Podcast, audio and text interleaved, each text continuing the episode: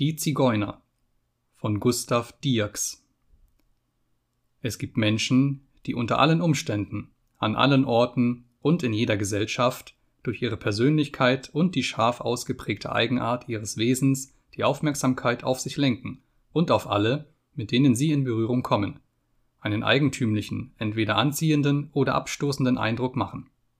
Die Stelle solcher absonderlicher Einzelindividuen vertritt in der europäischen Völkergesellschaft der wunderbare Stamm der Zigeuner, deren Eigenart, deren Lebensumstände, deren Charakter nun schon seit Jahrhunderten das Interesse nicht nur der Völker Europas, sondern auch der gelehrten Welt auf sich gelenkt haben.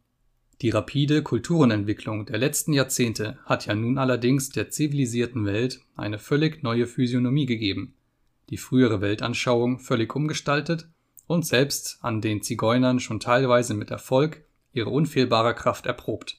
Trotzdem aber erweckt auch heute noch das Erscheinen von Zigeunern selbst bei manchen gebildeten Regungen, bald von Verachtung, bald von Mitleid. Hier von Scheu, dort von Furcht. Und das einfache Wort Zigeuner beschwört heute noch, in der Hauptsache natürlich nur in den niederen Schichten der Gesellschaft, alle jene törichten Vorstellungen von Kinderraub, von der Kraft des Besprechens, von Zauberei etc. herauf, die man früher damit verband und die noch in der Kindheitsperiode des jetzigen Geschlechts die herrschenden waren.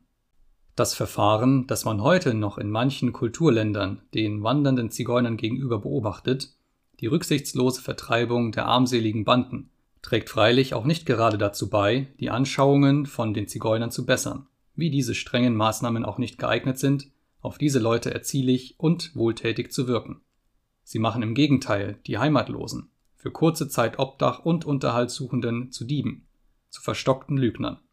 Sie fordern dieselben auf, alle Schattenseiten ihres Wesens hervorzukehren. Nachdem wir durch die Völkerkunde und Kulturgeschichte hinlänglich über das Wesen der Zigeuner und die Ursachen desselben aufgeklärt worden sind, sollte man nach dem Satze Alles verstehen heißt alles dulden annehmen, dass die Gebildeten und in erster Linie die Behörden veraltete Vorurteile und die Anwendung falscher und veralteter Mittel zur Besserung der Zigeuner aufgeben würden. In dieser Beziehung aber muss man wieder die Erfahrung machen, dass Vorurteile leichter geschaffen als beseitigt werden. Allerdings haben ja die gegen die Zigeuner gehegten Vorurteile auch heute noch einen Schatten von Berechtigung, insofern als der Zigeuner von heute noch völlig dem des 15. Jahrhunderts gleicht wenn er nicht etwa schon durch Kulturländer gewandert und von der Zivilisation berührt worden ist. Überall zu Hause, wo sie die Bedingungen für eine kurze Rast, für ihre anspruchslose Existenz fanden, aber vor der Niederlassung, vor der Begründung eines festen Heims zurückschreckend und daher stets auf der Wanderschaft, ihren Empfindungen in Tönen Ausdruck gebend, ohne andere habe, als die der kleine Wagen birgt, vor den der Familienvater sich, in Ermangelung eines Pferdes, selbst spannt ohne andere Kleidung und Kostbarkeiten, als die jeder tragen kann, bald sorglos und heiter, bald melancholisch und ernst, stets ruhig und gemessen und meist nur durch den Zauber ihres Blickes wirkend, unempfindlich gegen die Unbill des Wetters, gegen den heftigsten Temperaturwechsel. So werden uns diese fahrenden Leute, als sie zuerst europäischen Boden betraten, in alten Urkunden geschildert. So zeigen sie sich uns noch heute. Die Voraussetzungen sind also die gleichen geblieben.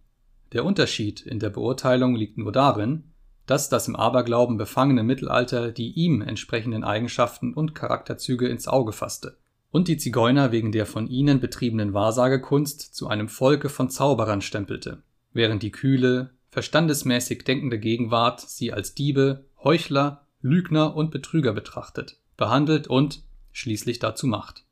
Das geheimnisvolle Dunkel aber, das über die Herkunft dieses ohnegleichen dastehenden, im Grunde harmlosen Wandervölkchens ruht, umgibt es mit einem Nimbus, der ja in jedem Falle dem Gegenstande, dem er anhaftet, besonderen Reiz verleiht. Wohl hat die moderne Sprachwissenschaft auch hier, wie in so vielen anderen Fällen, Pionierdienste geleistet und mit Sicherheit erwiesen, dass die Sprachen aller Zigeuner der verschiedensten Länder der Erde, und man unterscheidet in Europa allein 13 Mundarten, aus demselben Boden erwachsen in dem Aufbau alle gleich und sehr nahe mit dem Indischen verwandt sind, woraus sich weiter schließen lässt, dass die Zigeuner ein arischer Stamm sind, der seinen Ursprung in Indien hat. Wohl hat die Völkerkunde in dem Stamme der Changa, die im Pendschab und im Sindh leben, genau dasselbe Wanderleben führen wie die europäischen Zigeuner, auch denselben physischen Typus aufweisen, ihre nächsten Verwandten ermittelt. Aber noch ruht ein undurchdringliches Dunkel über der Zeit, wann, über den Ursachen, infolge deren einzelne Familien und Sippen den heimischen Boden verließen. Die Zigeuner selbst aber haben keine historischen Erinnerungen, keine nationalen Dichtungen aus der fernen östlichen Heimat mitgebracht, nichts, was einen zweifellosen Anhalt für den Historiker böte. Wie bei allen ihren indischen Verwandten ist der Sinn für die Geschichte bei ihnen nie entwickelt worden.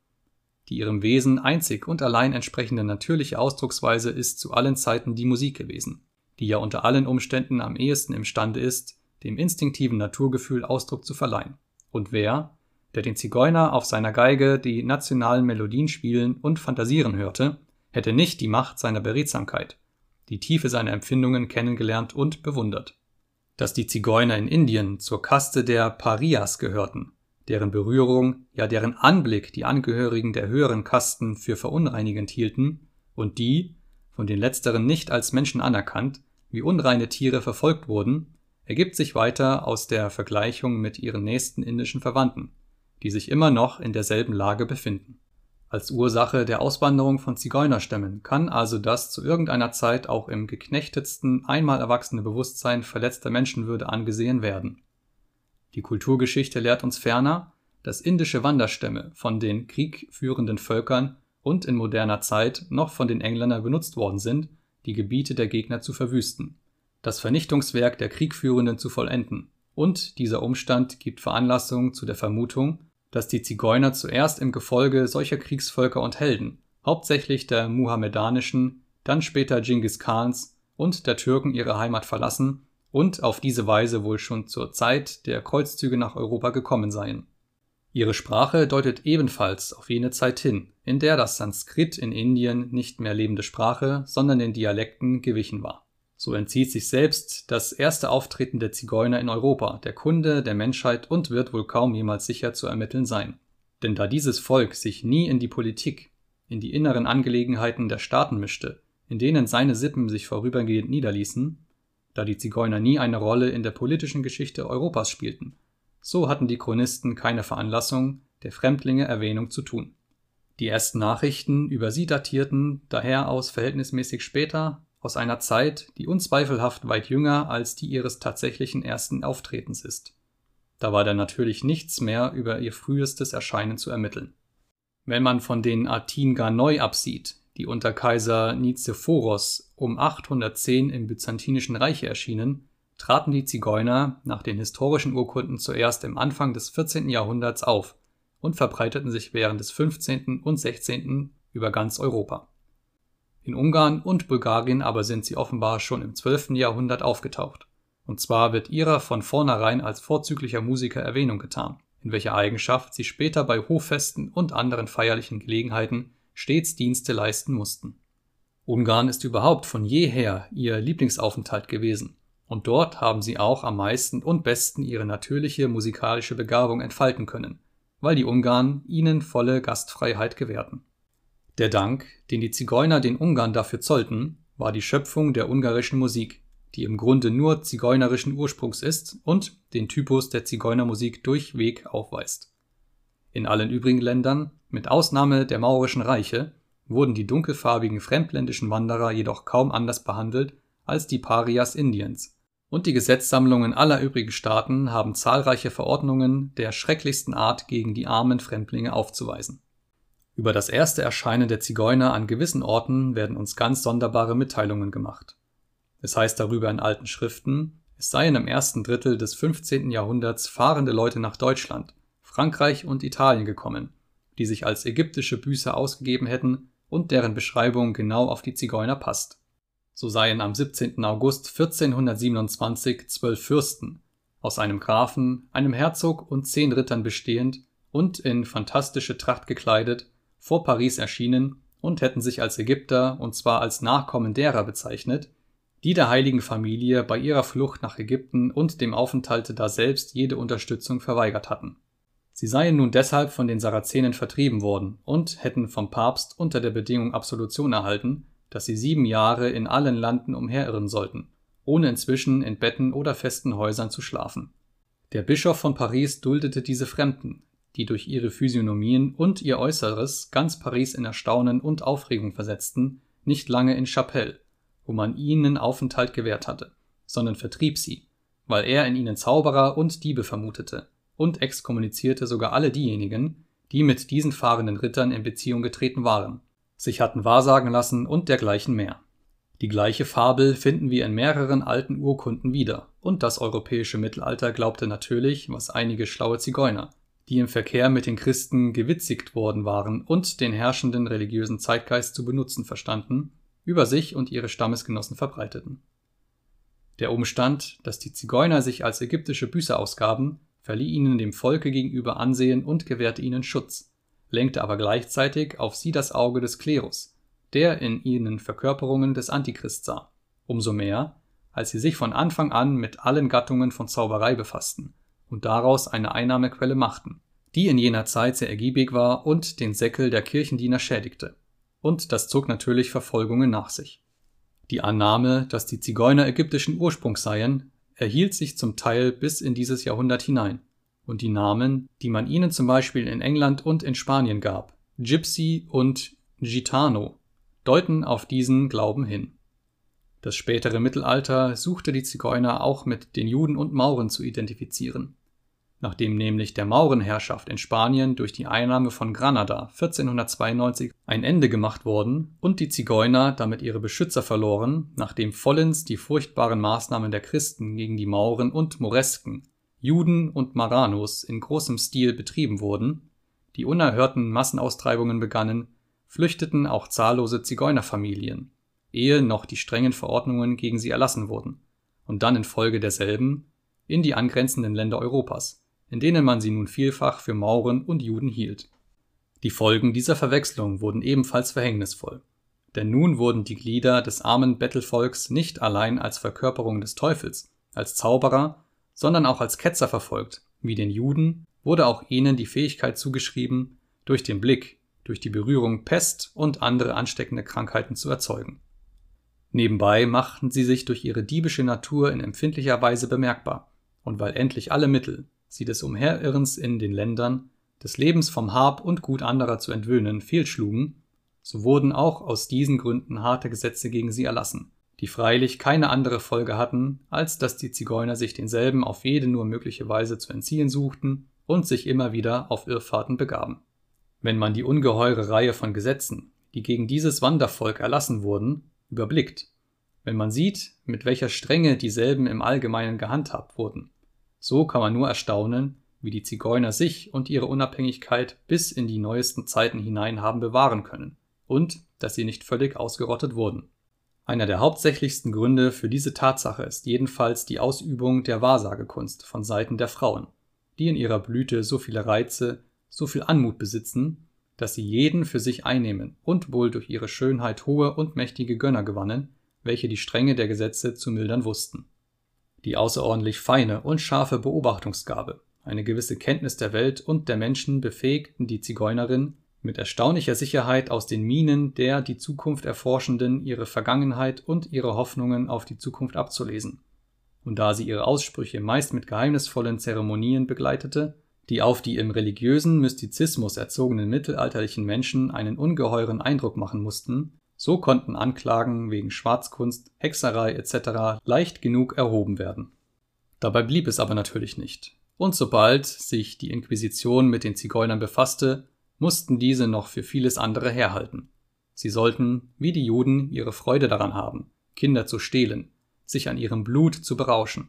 Sie sollten Menschenfresser sein und mit Hilfe der Tortur wurden selbstverständlich auch entsprechende Geständnisse, die alles als unzweifelhaft wahr bestätigten, den unglücklichen Opfern entlockt.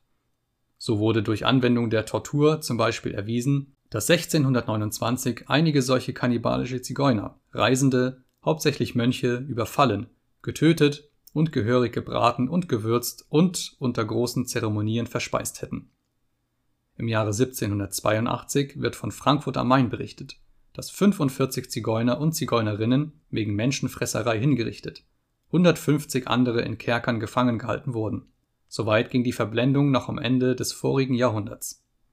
Dass den Zigeunern in den verschiedenen Ländern der Gebrauch ihrer eigenen Sprache und Tracht verboten wurde, ist hiernach kaum des Erwähnens wert. Aber auch die auf die Sprache bezügliche Verordnung hatte keinen dauernden Erfolg. Die Zigeuner haben bis auf diesen Augenblick noch ihre Mundarten beibehalten. Nur wurden in den einzelnen Ländern viele Wörter aus den Sprachen derselben in die ihrige aufgenommen. Die Art jedoch, dass zum Beispiel das Kalo der spanischen Zigeuner weit davon entfernt ist, spanischer Dialekt geworden zu sein, sondern immer noch die ursprüngliche grammatikalische Struktur des Indischen bewahrt hat. Der Charakter und das Wesen des Zigeuners mussten im Mittelalter noch umso mehr Anstoß erregen, als jene Zeit keine Entschuldigung für das Abweichende im Wesen des Zigeuners hatte. Der Ungebildete misst eben alles nur an sich, erkennt als richtig und gut nur das ihm Bekannte, von den Vätern ererbte, von den Priestern vorgeschriebene an. Die Hinterlist, die Neigung zum Diebstahl, der Trieb zum Vagabundieren, der Widerwille gegen jede bestimmte Tätigkeit sollten durch Gesetzesmacht ausgetrieben. Die freien Kinder der Natur sollten zur Stetigkeit gezwungen, ihre Eigenart mit Gewalt vernichtet werden. Durch die Macht des Glaubens und des Schwertes vermeinte man alles wirken zu können. Wie sehr man aber in der Wahl der Mittel gegenüber den Zigeunern irrte, hat selbst die hochgebildete Maria Theresia bewiesen, die, von lebhaftestem Interesse für die Fremdlinge erfüllt, die Aufbesserung ihrer Existenz auf das energischste erstrebte. Als Mittel dazu erkannte sie die zwangsweise Ansiedlung, die dem Wesen des unruhigen Wandervolkes durchaus entgegenstand. So blieb denn nicht aus, dass die gut gemeinten humanitären Maßregeln der Kaiserin die entgegengesetzte Wirkung ausübten, den passiven Widerstand der Zigeuner steigerten und diese endlich zur Flucht zwangen, was die Kaiserin natürlich als Undank betrachtete. Karl III. von Spanien war in seinen Maßnahmen glücklicher. Er verordnete zunächst, dass die Zigeuner, wenn sie irgendein Gewerbe trieben, als spanische Staatsbürger betrachtet und in der Ausübung ihrer selbsterwählten Tätigkeit in keiner Weise gestört werden durften. Er schrieb also den Zigeunern nicht bestimmte Gewerbe vor, sondern überließ dieselben ihrer eigenen Wahl. Sie konnten somit die ihnen inwohnenden Fähigkeiten nach ihrem Belieben entwickeln und daneben alle Rechte der spanischen Staatsbürger und viel größere Freiheiten als diese genießen, da der Glaubenszwang der sich an ihnen als völlig nutzlos erwiesen, nicht streng gehandhabt wurde. Ähnlich waren auch die Verhältnisse, unter denen die Zigeuner in Ungarn lebten. In allen übrigen Ländern aber setzten sie dem Drucke, der gegen sie ausgeübt wurde, zähe Passivität und unüberwindlichen Indifferentismus entgegen und suchten das wenige, was sie zu ihrer Existenz brauchten, zu erlangen, wo und wie es möglich war. Der Zigeuner ist seinem Wesen nach ein zügelloses Naturkind, das keine Fessel ertragen kann, die ihm der Genuss der unbeschränktesten Freiheit beeinträchtigt. Er ist im Grunde von der größten Harmlosigkeit und Gutmütigkeit. Wie überall der Ohnmächtige dem ungerechten Drucke des Mächtigen erst passive Duldung, dann Hinterlist und endlich Rachsucht entgegensetzt, so tat und tut es unter den gegebenen Verhältnissen auch der Zigeuner. Er wurde und wird gerade so wie der Indianer schlecht infolge der schlechten Behandlung. Viele der Vorwürfe, die gegen seinen Charakter erhoben werden, fallen daher denjenigen zur Last, die mit ihm im Laufe der Jahrhunderte und Jahrtausende verkehrten. Die meisten der an ihm gerügten Charaktereigenschaften haben ihren Ursprung allerdings in der Paria-Existenz, die seine Vorväter ungemessene Zeiten hindurch in Indien zu erdulden hatten. Der an ihm getadelte Leichtsinn ist freilich allen Naturkindern eigen. Sie wissen den Besitz nicht zu schätzen. Sie leben von Augenblick zu Augenblick und folgen lediglich den Eingebungen ihres momentanen Empfindens wenn man dem Zigeuner Treuelosigkeit zur Last legt. So trifft dies nur dazu, wo man ihn durch falsche Behandlung treulos gemacht hat. Die Feigheit liegt nicht von Natur in seinem Wesen, sondern ist durch jahrhundertelange unwürdige Unterdrückung erzeugt worden. So findet man zum Beispiel in Spanien und Ungarn viele sehr bemerkenswerte Ausnahmen. Der spanische Stierfechter kann, wenn er Feigling ist, nie Ruhm erlangen. Es gehört dazu die größte Unerschrockenheit, Ruhe und Kaltblütigkeit. Eigenschaften, die mit der Feigheit unvereinbar sind. Unter den spanischen Stierfechtern sind aber manche der namhaftesten zigeunerischen Ursprungs. Die Neigung zum Diebstahl ist dem Zigeuner nicht abzusprechen. Auch sie, wie die Heuchelei, die scheinbare Demut und die Rachsucht, sind die Folgen des indischen und europäischen Pariatums. Seine Abgeschlossenheit gegen alles Fremde ist ebenfalls nur die Reaktion gegen die Behandlung, die ihm von den Mitmenschen zuteil geworden ist. Er lebt nur sich, seiner Familie, seinem Stamme und meidet die Berührung mit anderen als seinen Rassegenossen. Dies gilt besonders von den Zigeunerinnen und da wieder vorzugsweise von denen Spaniens. Eine granadinische Zigeunerin würde es für ein Verbrechen an ihrem Stamme, für eine Entehrung desselben halten, einen Spanier zu heiraten. So zahlt sie, die das Herz des Spaniers unfehlbar zu fesseln und zu entflammen weiß, dem Volke die Behandlung, die unwürdigen Verfolgungen heim, denen ihr Stamm dort so lange ausgesetzt worden ist. Bis vor wenigen Jahrzehnten galt dies als völlig unverbrüchlich. Bis dahin lebten die Zigeuner überall nach ihren ungeschriebenen, althergebrachten, einfachen Satzungen, und besonders die Sittengesetze waren sehr streng. Nichts vermochte sie zu bestimmen, dem Wanderleben zu entsagen, Boden und Besitz zu erwerben. Was die Gefühle der mittelalterlichen Menschen den Zigeunern gegenüber besonders verletzten und manche Verordnungen gegen dieselben hervorrufen mochte, war vornehmlich auch der völlige Mangel an Religiosität bei den letzteren. Schon die Orientalen bezeichneten frühzeitig die Religion der Zigeuner als eine halbe. In der Tat kann man im günstigsten Falle nur von einem wenig entwickelten Naturkultus sprechen. Hier und da zeigen sich Spuren buddhistischen Einflusses. Auch solche eines Gestirnkultus sind bemerkbar, von einer ausgebildeten selbstständigen Religion kann aber bei den Zigeunern nicht die Rede sein. Überall, wohin die Zigeuner kamen, nahmen sie äußerlich, zum Teil dazu gezwungen, zum Teil, weil sie darin ihren Vorteil erkannten, den herrschenden Glauben und Kultus des Landes an, lebten darum aber doch in alter Weise, in absoluter Glaubenslosigkeit und nur die Moralgesetze ihres Stammes anerkennend, fort. Sie dürfen trotzdem, zum Beispiel in Spanien, als entschieden sittlich betrachtet werden, und auch in manchen anderen Beziehungen stehen sie höher als die vom orthodoxesten Glauben erfüllten niederen Schichten der spanischen Gesellschaft. Woher die eigentümliche Erscheinung, dass dieses wunderbare Volk im Allgemeinen keine der Religionen annahm, mit denen es in Berührung kam? Auch dies ist auf die Existenz ihrer indischen Vorväter zurückzuführen. Ausgestoßen aus der menschlichen Gesellschaft durften sie keinen Glauben haben. Der innige Anschluss an die Natur machte ihnen das Produkt priesterlicher Spekulation überflüssig.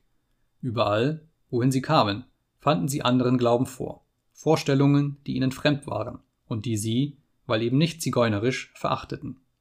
So lebten sie, auf ihre alten Satzungen vertrauend, ruhig hin, unbekümmert um die Kulte, die sie sahen und an denen ihnen höchstens der Glanz imponieren konnte, da sie, wie alle Naturmenschen, an bunter Farbenpracht, an Putz und Schmucksachen Gefallen finden und solche zu besitzen streben. Wie die Sprache, so waren auch die Gewerbe, die sie betrieben, allen Zigeunern gemein. Überall finden wir die Männer als Pferdehändler, als Schmiede, Kesselflicker, Verfertiger von hölzernem Hausrat, als Bärenführer und Goldwäscher, wozu in Spanien noch die Stierfechter und Wollscherer kommen. Die Frauen traten überall als Wahrsagerinnen, als Zauberfrauen, als Sängerinnen in Russland, als Tänzerinnen in Spanien auf. An sie wandte man sich, wenn man heilsame Zauber und Liebestränke, wenn man Medikamente verschiedenster Art brauchte. Die musikalische Befähigung war und ist das Gemeingut aller Zigeuner und kommt bei jedem in irgendwelcher Form zum Ausdruck. Auch den ungarischen Zigeunern sind viele Geigenvirtuosen, aus den russischen berühmte Sängerinnen, aus den spanischen die besten Tänzerinnen hervorgegangen. Was nun endlich ihre physische Beschaffenheit anbetrifft, so ist dieselbe infolge des Umstandes, dass in vielen Ländern die Zigeuner nur unter sich heiraten, da selbst noch so rein erhalten worden, wie sie war, als ihre Ahnen von Indien auswanderten, so rein, wie wir sie heute noch an ihren Verwandten finden. Die dunkle Hautfarbe, die großen, lebhaften, von langen Wimpern beschatteten, meist dunklen Augen lassen auf den ersten Blick den fremdländischen orientalischen Ursprung erkennen. Die Gestalten sind stets wohl proportioniert, mittelgroß, die Füße und Hände fein und zierlich. Und solange die Körperkräfte noch nicht durch schwere Arbeit, durch klimatische Einflüsse geschwächt sind, darf man die Zigeuner für schön erklären und wenn auch die körperlichen Reize nicht lange andauern, so bleiben doch selbst im Alter noch die hohe geistvolle Stirn, die schön geschnittenen Gesichtszüge und das feurige Auge eigen. Ihre Eigenart haben die Zigeuner auch heute noch in vieler Beziehung am reinsten in Spanien bewahrt, wie auch die Verhältnisse, unter denen sie daselbst leben, zu den eigentümlichsten gehören, die der Reisende auf dem Boden des europäischen Kontinents finden kann. Besonders Granada, wo sie sich in großer Zahl aufhalten und wo sie wie Troglodyten in unterirdischen Höhlen hausen, bietet in dieser Hinsicht des Interessanten sehr viel, wie auch die granadischen und sevillanischen Zigeunerinnen als die schönsten und als die vorzüglichsten Tänzerinnen gelten können. Aber selbst dort fangen die charakteristischen Stammeseigentümlichkeiten an, unter dem nivellierenden Einfluss der Zivilisation zu schwinden, und es wird vielleicht nicht mehr lange dauern, bis in Spanien und Ungarn wie in allen anderen Ländern die Zigeuner sich völlig mit den Nationen amalgamieren, deren Feindschaft sie lange genug empfunden haben, deren Dichtern, darstellenden und bildenden Künstlern sie so vielen dankbaren Stoff geboten haben, der auch in ergiebigster Weise ausgenutzt worden ist.